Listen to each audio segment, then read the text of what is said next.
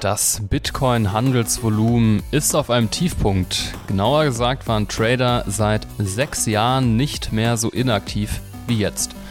Ob wir trotzdem mit einem grünen Oktober rechnen können, erfahrt ihr in dieser Episode.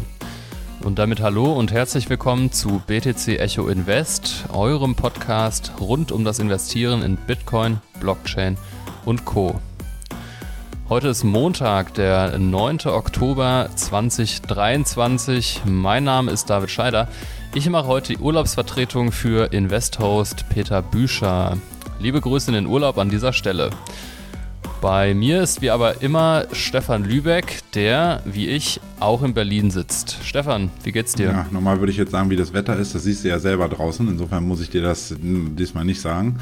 Ansonsten, ja, eigentlich, ich muss sagen, leider bewegendes Wochenende hinter mir, aber ähm, wie jedoch alle wissen würden, jedoch leider weniger an der Kryptofront als im geopolitischen Kontext, aber das soll hier nicht weiter Thema sein. An dieser Stelle auch lieber, äh, liebe Grüße an Peter aus Berlin rüber nach Italien. Ja, Stefan, kommen wir wie immer zu Beginn dieser Sendung zu unserem Marktupdate. Was war los am Kryptomarkt in der letzten Woche? Also Bitcoin konnte sich in der Vorwoche an der Oberkante der Handelsrange der letzten sechs Wochen erstmal etablieren. Ich muss tatsächlich dazu tatsächlich sagen, das war vor ein paar Stunden, das ändert sich ja teilweise immer relativ rasant. Vor ein paar Stunden, äh, ja, im, sozusagen Montagmorgen standen wir noch rund um äh, 27.800. In den letzten ja, zwei Handelsstunden ungefähr haben wir uns ein bisschen nachgegeben oder sind ein bisschen gen Süden gegangen, aktuell rund 27.500. Insofern aber immer noch völlig in Ordnung. Auch klassischen ähm, Aktienindizes haben am heutigen Montag nachgegeben. Und dass Bitcoin eigentlich so weit stabil dasteht, ist auch teils auf die starken Arbeitsmarktdaten zurückzuführen in, den, in der USA in der Vorwoche, die doppelt so hoch ausgefallen waren äh, wie erwartet. Und die stabilisierten insgesamt eigentlich den US-Aktienmarkt und in der Folge auch den Kryptosektor. Ähm, zwar scheiterte Bitcoin dann erneut, ich glaube, gefühlt sind es jetzt 1, 2, 3, 4, 5, 6 Mal ähm, grob an der wichtigen Marke um 28.100 US-Dollar, give or take. Ähm, aber kann sich, wie gesagt, insgesamt ähm, eigentlich solide behaupten. Und seit Monatsbeginn, im stat statistisch starken Oktober, wie er jetzt von manchen genannt wird, weist der Bitcoin-Kurs einen Kursplus von aktuell ja, knapp zwei Prozentpunkten auf. Und in Anbetracht eigentlich des anhaltenden Quantitative Tightening, also die Fed hat ihre Bilanzsumme nun seit Beginn der regressiveren äh, Notenbankpolitik im April 2022 um rund eine Billion US-Dollar reduziert, ist das eigentlich durchaus so eine solide Performance. Also vorerst scheint zumindest der Oktober als bullischer Monat für Krypto seinem Namen bisher noch alle Ehre zu machen. Genau, und auf diesen Oktober gehen wir nachher nochmal genauer ein. Bevor wir uns die Performance unter den 100 größten Altcoins zuwenden, möchten wir aber einen Blick auf die Bitcoin-Dominanz werfen. Stefan, das sieht ja aktuell danach aus, als ob Bitcoin nach Beendigung seiner Konsolidierung zurück an die wichtige Schwelle von 49 Prozent seine Marktmacht in den letzten vier Handelswochen wieder ja, kontinuierlich steigern konnte, oder? Ja, in der Tat, David. Also insbesondere seit Monatsanfang. Streng genommen eigentlich seit 10. September. Lustigerweise hatte ich viel nochmal nachgeguckt. Wir hatten es in den Vorjahren auch, dass wir immer Pi mal Daumen genau auf den 10. September dann irgendwie einmal aufs Gaspedal gedrückt haben und die Bitcoin-Dominanz äh, sukzessive zugenommen hat. Das hat sie auch dieses Jahr getan. Und wir befinden uns aktuell eigentlich in einem soliden Aufwärtstrend, nachdem wir den Retest von besagten von dir 49 Prozent gesehen hatten. Und seit 1. Oktober stieg die Marktmacht äh, von Bitcoin um rund 2,5 Prozent auf aktuell sogar ein bisschen mehr noch 51,11 Prozent. Vorhin waren es noch 51 Prozent glatt. Und seit dem 20. August verzeichnete Bitcoin damit einen Plus oder die Bitcoin-Dominanz von 4,5 Prozent und kann sich die Dominanz in den kommenden Tagen dann oberhalb der 51 Prozent festsetzen, ist da durchaus mit einem Durchmarsch bis an das Jahreshoch bei 52,18 Prozent äh, zu rechnen. Mittelfristig könnte dann äh, die Marktdominanz von Bitcoin sogar eine neue neue Höchststände in diesem Jahr anpeilen und gut und gerne 53 oder mehr Prozent eventuell anlaufen. Genau, für die, die es nicht wissen, also Bitcoin-Dominanz bedeutet immer, also die Performance von Bitcoin im Vergleich zu allen Altcoins. Also eine hohe Bitcoin-Dominanz bedeutet dann, dass äh, Bitcoin ja besser performt als andere Kryptowährungen. Ich frage mich jetzt so ein bisschen, wie begründet sich denn diese steigende Dominanz? Sind das hier jetzt normale Schwankungen oder gibt es dafür auch Gründe? Naja, das sehen wir auch gleich, wenn wir uns die äh, Top 100 Altcoin-Währungen angucken. Im Grunde genommen ist es eigentlich so, dass ein Teil zumindest der, also ein Teil der Anleger geht bei einer Marktschwäche sozusagen oder einer Seitwärtsmarkt, ähm, sozusagen oder einem Seitwärtsmarktszenario ähm, zurück in Stablecoins, also USDT, USDC etc. Und Teil der Leute sagt dann einfach, okay, ich will natürlich im Kryptomarkt investiert sein, dann gehe ich in die Hauptwährung geht zurück in Bitcoin, weil die Altcoins gerade underperformen, also schlechter laufen als Bitcoin, ähm, springen dann rüber und bedeutet dann natürlich, Bitcoin-Dominanz steigt. Das ist so der unmittelbare Grund, den wir aktuell auch sehen. Jeder von euch, der heute schon mal bei CoinGecko oder CoinMarketCap reingeguckt hat, hat gesehen, okay, Altcoins eher rot, Bitcoin mehr oder weniger stabil. Und das ist eigentlich das, was sich dann eigentlich auch in der Bitcoin-Dominanz widerspiegelt. Mhm. Okay, genug von Bitcoins. Lass uns mal die Altcoins nicht aus dem Blick verlieren und über die Coins und Token im Crypto-Space sprechen, die in den letzten sieben Tagen besonders stark performt haben. Und als klarer Outperformer führt der Trust Wallet Token, kurz TWT, mit 20% Wertzuwachs die Liste der Top 100 Altcoins an. Unterhalb von TWT wird es dann aber dünn, da muss man schon genauer hingucken und sich eben an die letzten grünen Strohhalme klammern, die es da noch gibt. Unter anderem äh, Monero mit 2,7 Prozent, der Exchange Token Leo, eben der Kryptobörse Bitfinex mit 2,1 Prozent und der AI Token RNDR mit 0,5 Prozent. Die weisen eben ja leichte Kurszuwächse auf.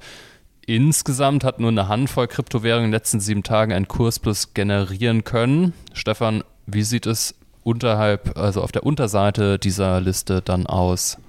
Ja, also die Liste sagt schon, es gibt eine kurze Liste der Gewinner, dementsprechend im Umkehrschluss natürlich eine lange Liste der Underperformer bzw. der Coins, die ähm, auf Wochensicht verloren haben.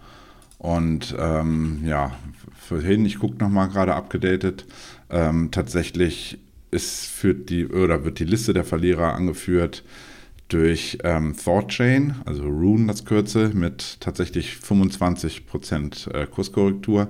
Dies hängt dann tatsächlich maßgeblich damit zusammen, dass äh, ThoughtChain seine dezentrale Börse äh, ThorSwap, also ist quasi die Möglichkeit, in ThorChain auf der Chain aktiv zu sein, läuft über die DEX Thor äh, Swap in der Vorwoche in den Wartungsmodus gesetzt hatte, nachdem über diese nämlich tatsächlich zuletzt vermehrt Ethereum im Gegenwert von einigen Millionen US-Dollar aus dem FTX-Hack im November 2020 gewaschen wurden.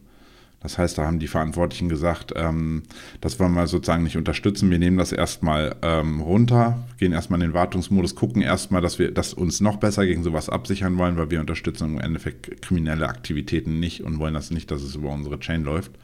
Man muss allerdings dazu sagen, ThorChain war auch in den Vormonaten gut gelaufen. Also es ist jetzt nicht so, dass ThorChain insgesamt ein Underperformer ist, sondern die hatten, wenn ich da jetzt gucken würde, ich glaube, die kamen von gut einem Dollar und ein bisschen waren dann auf über zwei Dollar hochgelaufen. Jetzt aktuell 1,63 Dollar. Also sagen wir mal, Leute, die schon etwas länger investiert sind, seit ein paar Monaten, haben da durchaus immer noch einen Kursplus stehen. Ähm, ansonsten, ja, wen haben wir da noch so? Wir haben da zum einen ähm, Radix mit knapp 18 Prozent. Die waren äh, zwischenzeitlich auch mal, ja, hatten ein kleines Abgesehen. Da war tatsächlich ähm, ein wichtiges Update namens Babylon ähm, durchgeführt worden. Das war auch erfolgreich. Da scheinen Anleger aber dennoch erstmal, da scheint so ein bisschen die Luft raus zu sein und Anleger haben den XRD-Token vermehrt dann abverkauft. Ähm, ja, weiteres fast schon Sorgenkind im letzten oder vor den letzten zwei Jahren fast noch ein Highflyer ist Apecoin. Ape, also quasi der Coin der, der Board Apes, äh, also der NFT-Community, ähm, der ja, wieder deutlich runter ist mit äh, 17% auf nur noch 1,03 Dollar sowie die beiden äh, Layer 2 Projekte Arbitrum und Optimism, die jeweils ähm, ebenfalls gut ja, 16% verloren haben oder rund 16%.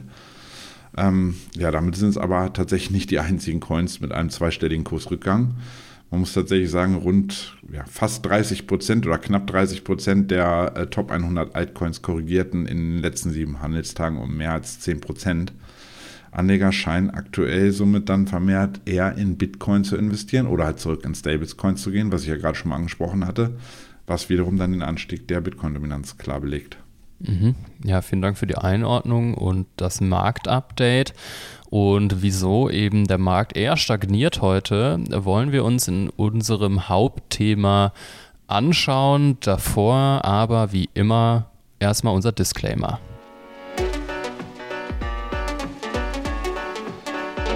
Achtung, dieser Podcast stellt keine Anlageberatung dar.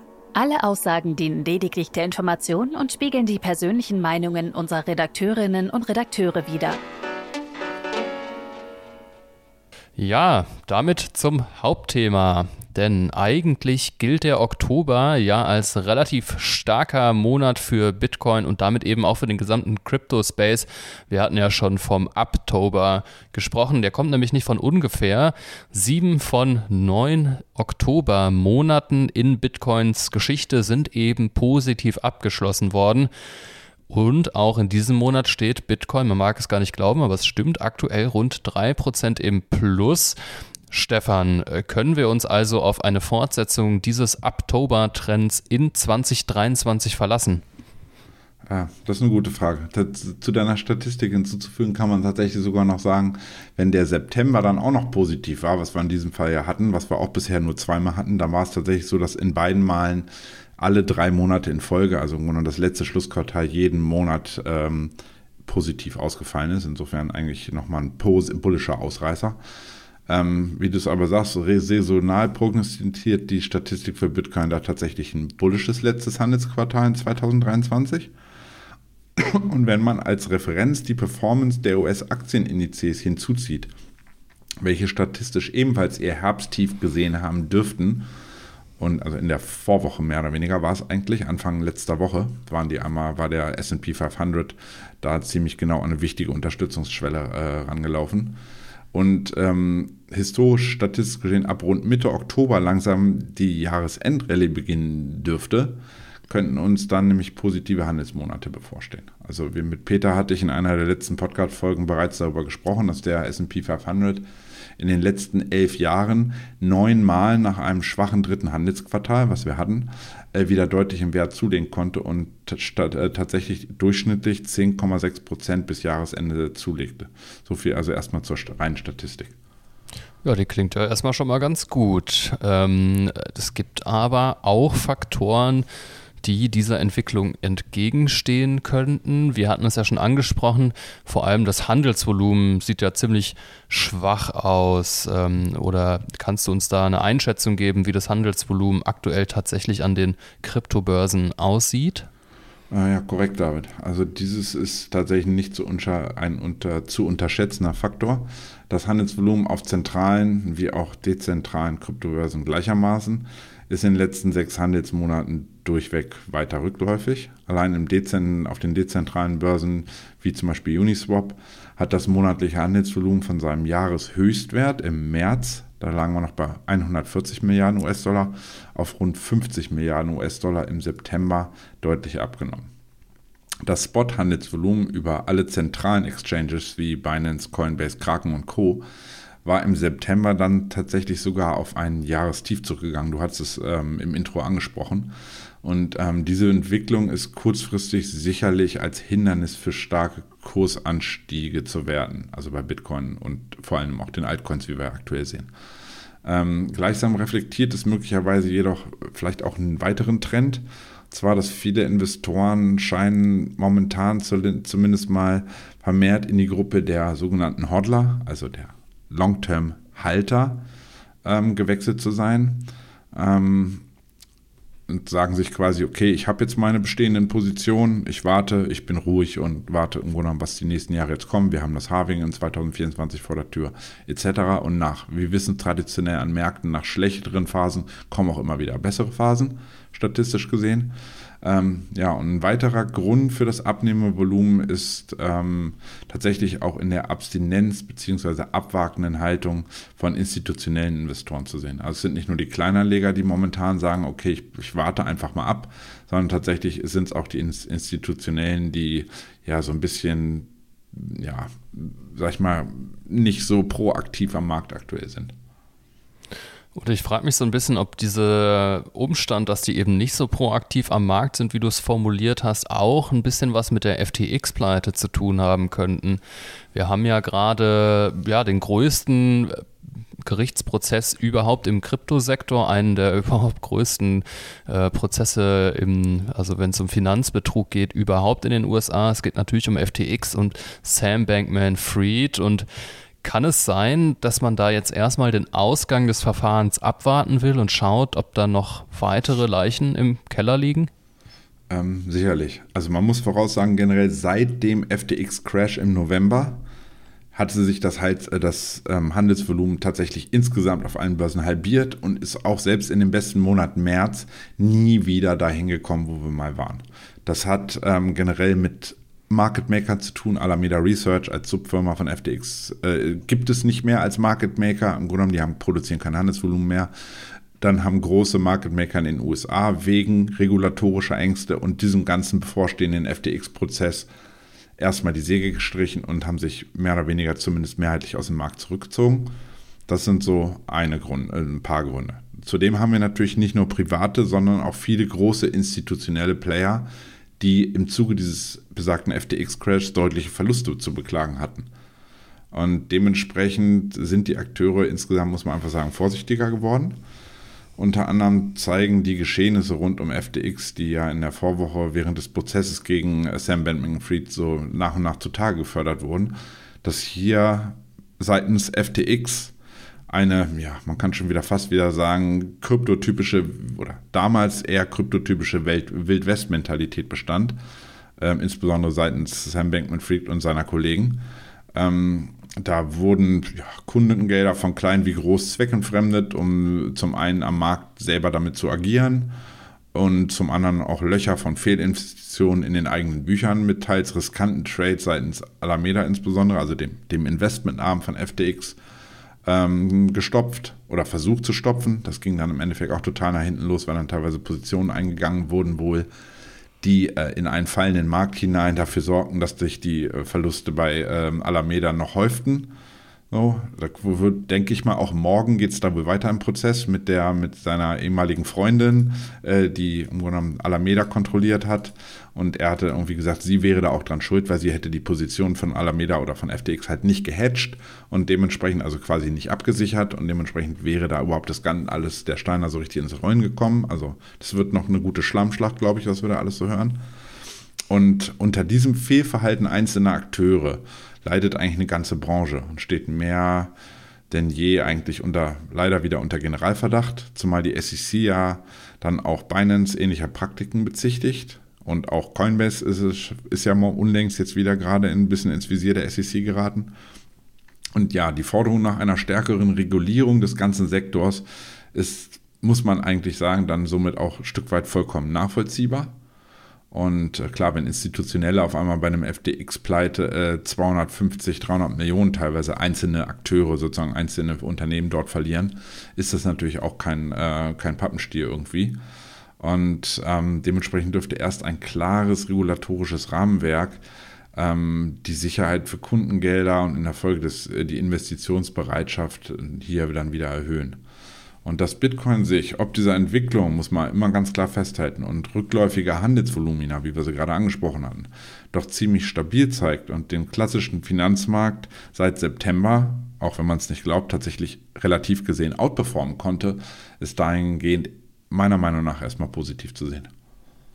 Ja, vielen Dank für die Einschätzung. Und falls ihr, liebe Zuhörerinnen und Zuhörer, mehr zum aktuellen Verfahrensstand im FTX-Prozess erfahren wollt oder wissen wollt, wieso FTX-Gründer Sam Bankman-Fried bis zu 110 Jahre Haft drohen, kann ich euch die letzte Folge des BTC Echo Recap Podcasts empfehlen. Die ist letzten Freitag erschienen. Da spreche ich mit meinem Kollegen Daniel Hauptmann im Prinzip einmal den aktuellen Verfahrensstand durch und vermutlich werden wir äh, in dieser Woche die neuesten Updates wieder da einfließen lassen. Ja, Stefan, äh, lass uns aber mal über mögliche Szenarien sprechen, wie der Kryptomarkt aus diesem Seitwärtstrend eben ausbrechen könnte. Braucht es da jetzt so ein Großereignis wie den Bitcoin-ETF? Naja, also um die Zuversicht der Anleger zu stärken, ist die Einführung des, muss man ja sagen, gefühlt seit ewig erwarteten und von der SEC immer wieder blockierten Spot-ETFs in den USA erstmal ein wichtiger Schritt. Definitiv. Hat auch eindeutig klar Signalwirkung und es ermöglicht institutionellen Anlegern, ähm, und da spricht man in den USA, da kommen sozusagen die Möglichkeit, dass große Rentenfonds dann tatsächlich einen bestimmten Anteil ihrer, der verwalteten Gelder dann auch in Bitcoin packen können und die verwalten mitunter mehrheitlich dann ja Multimilliarden, teilweise sogar Billionen. Also da ist wirklich das große Geld, sagen wir es mal so zu sagen. Und kommt das rein in den Markt, ähm, ist das natürlich immer positiv zu sehen. Aber auch viele kleine Anleger, die sich bislang wegen der vielen negativen News rund um Hacks und Scams ähm, nicht direkt in den Crypto-Space getraut haben, weil sie vielleicht auch das technische Know-how nicht haben oder einfach nicht so fit sind, was man da alles dann tun muss, ähm, nun im Endeffekt dann eine Chance bekommen, ihr Depot mit Bitcoins zu diversifizieren. So, und zwar haben insbesondere, ich weiß, Bitcoin-Maximalisten, wenn man mal hört, immer ihre wiederum Vorbehalte gegen die Zulassung von Bitcoin-Spot-ETFs durch BlackRock und Co. gehabt und sehen da die Dezentralität und ein Stück weit auch die Unabhängigkeit der Kryptoleitwährung in Gefahr. Jedoch werden ähm, auch die Bitcoin-Kurse auf den Krypto-Exchanges mittel, mittelfristig davon profitieren, da es ja mehr oder weniger logischerweise einen Nachfrageschub geben dürfte, wenn erstmal die SEC sich endlich mal dazu ähm, durchringen kann, Bitcoin Spot ETFs zuzulassen. Und dazu, um damit man mal so eine Vorstellung dafür hat, um was, um sozusagen welche Werte oder welche Höhen an Bitcoin ähm, Nachfrage wir da vielleicht überhaupt reden oder mit rechnen können, äh, veröffentlichte CoinGecko unlängst eine Grafik zu den aktuell gehaltenen Bitcoin-Beständen der bisher am Markt tätigen Spot- und Future-ETFs. Es gibt ja in, in Kanada ein paar tatsächlich schon Spot-ETFs, die wiederum aber, wo amerikanische Großinvestoren und Rentenfonds nicht investieren dürfen, weil es kein amerikanisches Produkt ist. Ähm, aber allein der größte Future-ETF, und viele würden sich denken, warum redet Stefan jetzt von Future-ETFs? Tatsächlich ist es so, dass die auch äh, sozusagen das, in, das, was dort passiert, ist nicht alles Luft und Liebe, sondern es ist tatsächlich auch ähm, ein Stück weit Bitcoin hinterlegt. Und ähm, der größte Future ETF in den USA, der ProShares ähm, Future ETF namens Bito, hatten wir hier im letzten halben Jahr auch immer wieder darüber gesprochen, äh, weist beispielsweise einen Bitcoin-Bestand von knapp 36.000 Bitcoin auf. Und zusammengenommen kommen die zwölf größten Exchange-Traded Funds, also das sind ja ETFs, ähm, laut CoinGecko auf rund 90.000 Bitcoin zusammengerechnet. Und wenn man jetzt dann mal so überlegt, dass ähm, das war, glaube ich, in der Vorwoche tatsächlich, da hat ein ehemaliger BlackRock-Manager ähm, auf einem, ja, was war das? Das war der auf dem CC Data Digital Asset Summit in London darüber gesprochen, was das dann im Endeffekt so eine Bitcoin-Spot-ETF-Zulassung bedeuten könnte in den kommenden Jahren ähm, weil er rechnet dann tatsächlich damit, dass ein massiver Kapitalzufluss von institutionellen Anlegern ermöglicht wird dadurch. Und er, ich auch wenn ich die Investmenthöhe ein bisschen übertrieben direkt wiederfinde, von bis zu 17,7, jetzt festhalten, nicht Milliarden, sondern Billionen US-Dollar von Inst Finanzinstituten in den kommenden Jahren zu erwarten wäre, optimalerweise. Ähm, derartige Schätzungen, wie gesagt, finde ich ein bisschen hoch. Jedoch ähm, könnte die steigende Bitcoin-Nachfrage ähm, durch die Zulassung. Die bisherige von ETFs gehaltene Menge von, wie gesagt, laut CoinGecko äh, 90.000 Bitcoin zumindest mal um ein Vielfaches übersteigen und damit den Bitcoin-Kurs mittel- und langfristig sehr wohl signifikant ansteigen lassen.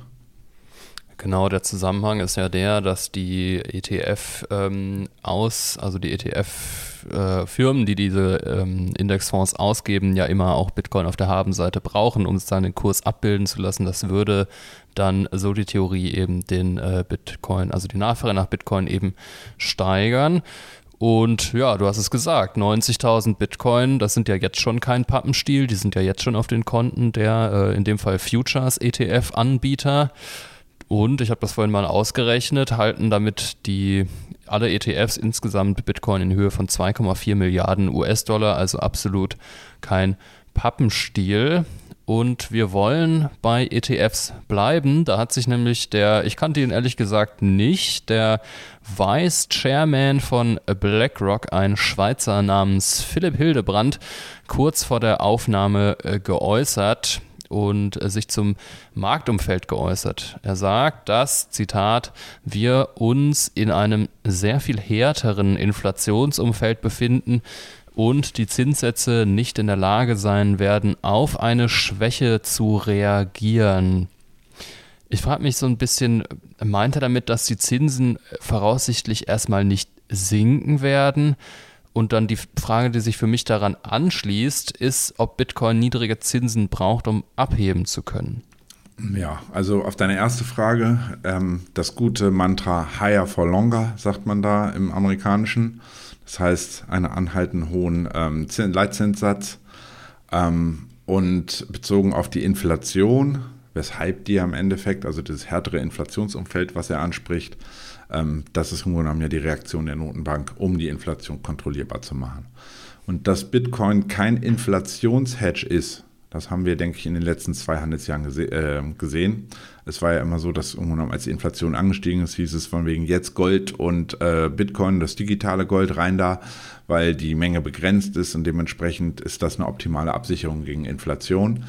Dem war dann doch nicht ganz so und ähm, sollte halt die Inflation, also im Grunde genommen so, so ein bisschen bremsender Faktor auch für Bitcoin, ähm, bedingt durch eine immer weiter ausufernde Staatsverschuldung, muss man auch überlegen, dass in den USA allein, ich hatte mit Peter in der letzten Folge Ende September darüber gesprochen, jetzt ist es, es wird immer irrwitziger, dass ich glaube in der Vorwoche war es jetzt so, dass allein an einem einzigen Tag äh, neue Schulden in der Höhe von 250 Milliarden hinzugekommen sind. Also die werden irgendwie, ich glaube, in den nächsten vier Wochen werden sie dann die 34 Billionen Grenze dann knacken.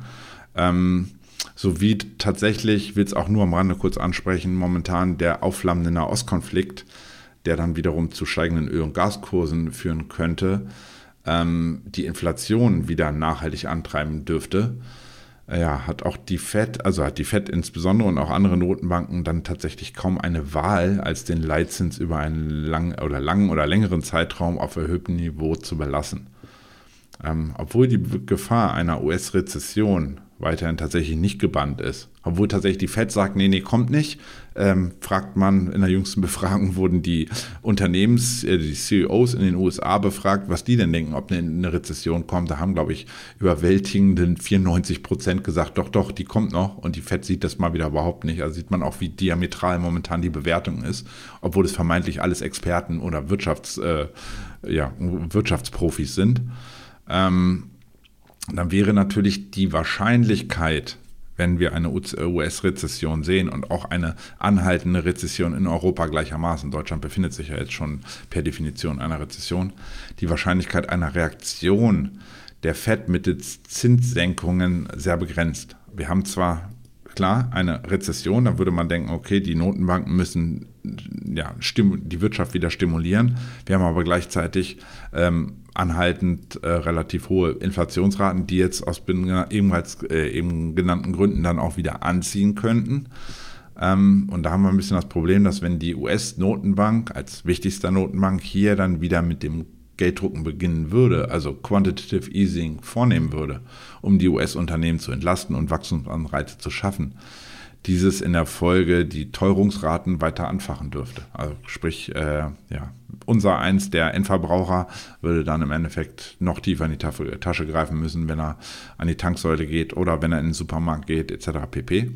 Und ähm, ja, man kann einfach runtergebrochen, es ist keine leichte Situation in den kommenden Monaten. Ich will da auch nicht in deren, in deren äh, Schuhen stecken und das entscheiden müssen. Aber um auf deine zweite Frage zurückzukehren, Bitcoin braucht zwar nicht unmittelbar direkt ein niedriges Zinsumfeld, jedoch sozusagen indirekt schon, da nur bei geringeren Zinsen Investoren bereit sind, sich Kredite zu nehmen, um am Finanzmarkt und insbesondere in risikobehaftetere Assetklassen zu investieren.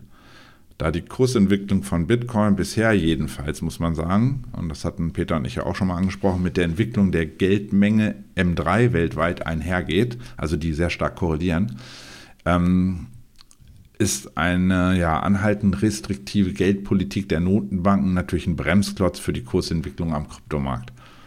Und die aktuell und bisher für Bitcoin und den Finanzmarkt besondere Situation eines anhaltenden hohen Zinsumfelds bei gleichzeitig massiv steigenden Staatsverschuldungen erschwert da tatsächlich, muss ich sagen, auch einfach ein Stück weit die Prognose. Da kannst du wahrscheinlich auch zehn Finanzmarktexperten fragen und kriegst elf Antworten so ungefähr. Also, ähm, also auch ob die FED und die EZB, und das ist so ein bisschen jetzt mal weitergesponnen, womöglich den Leitzins auf der einen Seite auf einem hohen erhöhten oder sagen wir erhöhten Niveau belassen könnte, dieses Higher for Longer. Aber ja, ein Stück weit mittels weiterer Instrumente die geldpolitische Lockerung mehr oder weniger so ein bisschen durch die Hintertür dann wieder anstreben könnte, auch um, wie gesagt, die Unternehmen und die Wirtschaften zu entlasten. Und welches, welche Auswirkungen das dann im Endeffekt haben könnte, also eine derartige Geldmengenausweitung auf den Finanzmarkt und Bitcoin äh, bei sozusagen einem hohen Zinsniveau, äh, gilt schlicht und einfach abwarten. Das wäre dann so ein Raten ins Blaue. Aber ähm, man weiß aus der Vergangenheit, das kann ich sagen, ich bin ja ein paar Jahre jetzt schon am Markt, dass ähm, immer wenn man denkt, da geht nichts mehr, kam von irgendwoher die Fett daher und hat dann ihren, ihren Koffer aufgemacht mit irgendwelchen neu erfundenen Instrumenten, um den Markt zu beruhigen und im Endeffekt ja wieder irgendwo Gelder freizumachen. Ähm, unlängst ja auch der Fall gewesen im März, als die Bankenkrise in den USA grassierte, da haben sie auf einmal direkt mal zwei neue Produkte entworfen, quasi so eine Notfonds, wo sich dann die US-Banken bedienen konnten, damit sie nicht alle hops gehen. Und dann wurde im Endeffekt Liquidität den US-Banken zugeführt. Also es gibt immer irgendwie noch Möglichkeiten, dass man dann wieder Liquidität freigibt. Wie schnell und wie stark die dann im Endeffekt am Kryptomarkt ankommt und was das für einen Impuls geben könnte, das wäre dann wirklich aber zu viel geraten, sondern da heißt es dann einfach abwarten und ähm, Ruhe bewahren und vielleicht einfach Bitcoin hodeln, so wie es viele machen.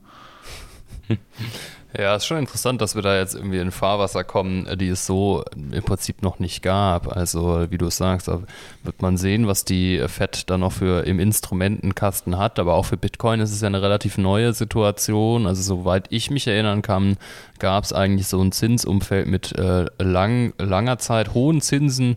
Ähm, also, solange es Bitcoin gibt, eben noch nicht.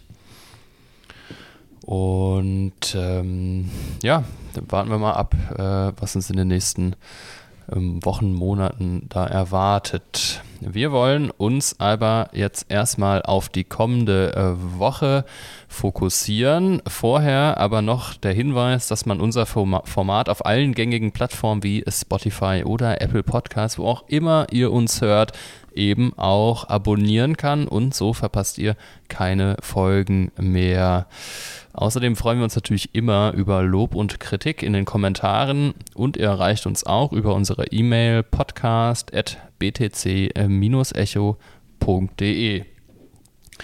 Und nicht minder wichtig der Hinweis, dass ihr unsere Paywall BTC Echo Plus für nur einen Euro im ersten Monat testen könnt. Der Link dahin lautet btc-echo.de slash shop und den findet ihr natürlich auch in den Show Notes und BTC Echo Plus ist ähm, unser Format, wo wir eben etwas tiefergehende Recherchen haben und exklusive Artikel. Das lohnt sich auf jeden Fall. Meine ja. Kursanalysen auch. Und vor allem Stefans Kursanalysen, ganz genau. und wir bleiben beim Analysieren und äh, schauen so ein bisschen auf die, ich hatte es gerade schon angedeutet, die äh, wichtigsten Termine am äh, klassischen Finanzmarkt. Wie, was steht an in der kommenden ja, Woche? Also diese Woche ist tatsächlich ja ganz im Blick neuer Inflationsdaten aus den USA. Mittwoch erwarten uns zunächst die aktuellen Erzeugerpreise. Am Donnerstag folgen dann wie immer die Inflationsdaten auf der Verbraucherseite für den Vormonat September. Ähm, diese dürften zum, zum einen halt ein gutes Indiz dafür sein, ob die Zunahme der letzten zwei Monate, tatsächlich war nämlich die, der Rückfall der, vor allen Dingen der Inflationszeit, also der Verbraucherpreise auf 3%, das war so ein bisschen der Tiefstand im äh, Juli. Und seitdem sind wir wieder ein bisschen hochgekommen. Und ähm, da wird man jetzt einfach sehen, ob diese Gegenbewegung zurück auf, ich glaube, aktuell 3,7 Prozent ähm, lediglich temporärer Natur war oder die Tendenz zu einer neuen Inflationswelle sein könnten. Und zudem steht die FED, genauer gesagt ihre Mitglieder im Mittelpunkt. In den kommenden vier Handelstagen, man glaubt es kaum, treten quasi, tritt quasi sämtlicher, also jeder Vertreter der FED, mit Ausnahme des FED-Chefs Powells, äh, teils mehrfach vor die Kameras. Ich glaube, insgesamt sind es zwölf Termine. Ähm, die haben wohl schon mal alle sehr viel zu erzählen. Und ähm, ja, zudem äußert sich tatsächlich auch noch EZB-Chefin Lagarde am Freitag zur aktuellen geldpolitischen Lage in Europa. Und da dürften ja die Marktakteure tatsächlich sämtliche neuen Erkenntnisse und daraus ableitbare geldpolitische Richtungsänderungen in den kommenden Monaten ähm, aufnehmen, bewerten und das sozusagen in der Folge dürfte dann vermutlich gerade, wenn es neue Erkenntnisse gibt, für Volatilität am Finanzmarkt sorgen und mitunter dann auch bei Krypto natürlich. Genau, und äh, wenn dem so ist, erfahrt ihr das natürlich bei uns auf der Website. Lass uns mal auf die Charts schauen und gib uns bitte einmal die konkreten Kursziele für Bitcoin auf der Oberseite durch, Stefan. Ja, also Bitcoin kam abermals im Bereich der 28.000 bisher nicht weiter. Da haben wir jetzt auch quasi wirklich so eine, so eine Schwelle einfach. 28.000, 28.100, Pi mal Daumen. Ihr wisst ja, kurzfristig waren wir ein paar Mal drüber gespiked, waren einmal sogar bei 28.6, wurde aber sofort wieder abverkauft. Und es ist ja immer so, wir wollen dann sozusagen eine Rückeroberung dieses 28.000er Niveaus per Tagesschluss im Grunde genommen, um eine Bestätigung dann nachhaltig für mehr Upside zu bekommen. Ähm, einer der Gründe, warum wir da vermutlich auch nicht weiterkommen, ist in der anhaltenden, wie eben bereits thematisierten Liquiditätsproblematik am Kryptomarkt zu sehen. Und ähm, ja, solange sich Bitcoin, aber positiv gesehen für die Bullen, sich aber erstmal per Tagesschluss oberhalb der 27.000 halten kann und damit die EMA 200, also die, die gewichtete 200-Tage-Durchschnittslinie im Tageschart verteidigt, besteht unverändert die Chance auf einen erneuten Anstieg in Richtung 28.000 Pi mal Daumen. Ein äh, wichtiger Schritt wäre so dann ein Ausbruch über diese Level ähm, und optimalerweise dann direkt auch über die 28.500 US-Dollar, weil wenn dieser Bereich ähm, zurückerobert werden würde, dürfte Bitcoin minimal 28.800 anlaufen. Das waren so die grob die Tiefs vom, ja, aus dem Juli mehr oder weniger, wo wir zwischenzeitlich immer wieder Support gefunden hatten, bevor wir dann da durchgerauscht waren sowie maximal, das ist wirklich so das optimale Szenario, äh, ein Anstieg bis in den Bereich zwischen 29.200 und ja, 29.400 ungefähr. Ähm, insbesondere könnte hier vielleicht eine wieder rückläufige US-Inflation sowie vielleicht auch, sagen wir mal, positive Äußerungen von, der, von den ganzen ähm, Notenbankverantwortlichen diesem Szenario zuträglich sein. Mhm. Wie sieht das bärische Szenario aus? Welche Chartmarken sind auf der Unterseite relevant? Ja, also sollte Bitcoin im Zuge in einer neuerlichen Kursschwäche am klassischen Finanzmarkt, der steht heute vorbörslich, die Amis öffnen in einer Dreiviertelstunde auch schon, ich weiß gar nicht momentan, Dreiviertel Prozent im Minus. Ähm, tatsächlich leider auch bedingt durch ähm, diese geopolitischen Unsicherheiten, die immer erstmal kurzfristig negativ auf Märkte wirken sowie einer weiter zunehmenden US-Inflation. Also sollten Mittwoch, Donnerstag dann die Zahlen im Grunde genommen auch wieder darauf hindeuten, dass wir die Inflation wieder anzieht. Ähm, und Bitcoin dann zurück unter die 27.000 korrigieren und dann in der Folge auch direkt den Support bei 26.800 aufgeben, ähm, ja, rückt eigentlich die Zone, die ich jetzt erstmal kurzfristig wirklich für die nächsten Tage relevant finde, um 26.250, 300 wieder in den Fokus ähm, sollte sich Bitcoin hier tatsächlich nicht stabilisieren. Und wir geben dann, wir rauschen dann auch wirklich nachhaltig unter die 26.000, ähm, rückt erneut die Unterkante der Handelsrange der letzten sechs Handelswochen. 25.300, 200, Pi mal Daumen, ihr kennt sie alle, wenn ihr mal in den Chart guckt, ähm, wieder, wieder eindeutig in den Blick der Anleger. Ähm, hier rechne ich dann eigentlich spätestens wieder mit einer Gegenbewegung, weil wir uns momentan einfach in einer Handelsrange bewegen. ähm, sollte dieser Bereich wieder warten, dann unter hohem Verkaufsvolumen, das ist auch immer wichtig. Also kriegen wir da wirklich Druck auf den Markt oder ist es nur so ein Abfischen von Stop-Losses ähm, aufgegeben und auch das per Tagesschluss ähm, drückt dann erstmal das Tief aus dem Juni tatsächlich. Das wurde ja letztes Mal knapp verfehlt. Das liegt bei äh, 24.750 vom 15. Juni ähm, in den Fokus. Ähm, da kann ich mir aber tatsächlich dann denken, dass das womöglich dann relativ schnell durchschlagen werden könnte. Dann würde es nämlich dann ja einen Rücklauf in Richtung des maximalen Kurses für diese Woche meiner Meinung nach in die Zone zwischen 24.250 und grob 23.900 äh, ja, in den Blickraten oder ermöglichen. Ähm, Anleger sollten diesbezüglich, und das einfach, und das macht es viel einfacher für euch alle, ähm, einfach die Entwicklung an den US-Aktienindizes ähm, im Blick behalten und wie stark sich der US-Dollar ähm, äh, DXY im Endeffekt entwickelt, weil der ist ja im Grunde genommen immer so invers korreliert mit Bitcoin und ein sehr starker US-Dollar, traditionell leider in, in, Phasen von, von Konflikten, ähm, leider eher mal eher nach oben tendierend ähm, ist der halt eindeutig Gegenwind für Bitcoin. Insofern darauf ge genau schauen, sind die beiden, beruhigen die sich beiden, ist das alles so noch im Rahmen, dann rechne ich auch nicht damit, dass Bitcoin irgendwie jetzt auf einmal so einen richtigen Diver macht. Mhm. Vielen Dank für die Updates äh, in den Bitcoin-Chartmarken. Und auf die Bitcoin-Wette, ja, verzichten wir in dieser Woche wieder. Das ist ja dein und Peters Game. Und damit könnt ihr dann nächste Woche weitermachen, wenn Peter wieder am Start ist. Zu guter Letzt bleibt uns nur noch zu sagen, vielen Dank fürs Einschalten. Wie gesagt, nächste Woche übernimmt wieder das gewohnte Team aus Peter und Stefan. Und wir wünschen euch eine gute Woche. Bis dahin, macht's gut. Auch von mir eine erfolgreiche Lieben.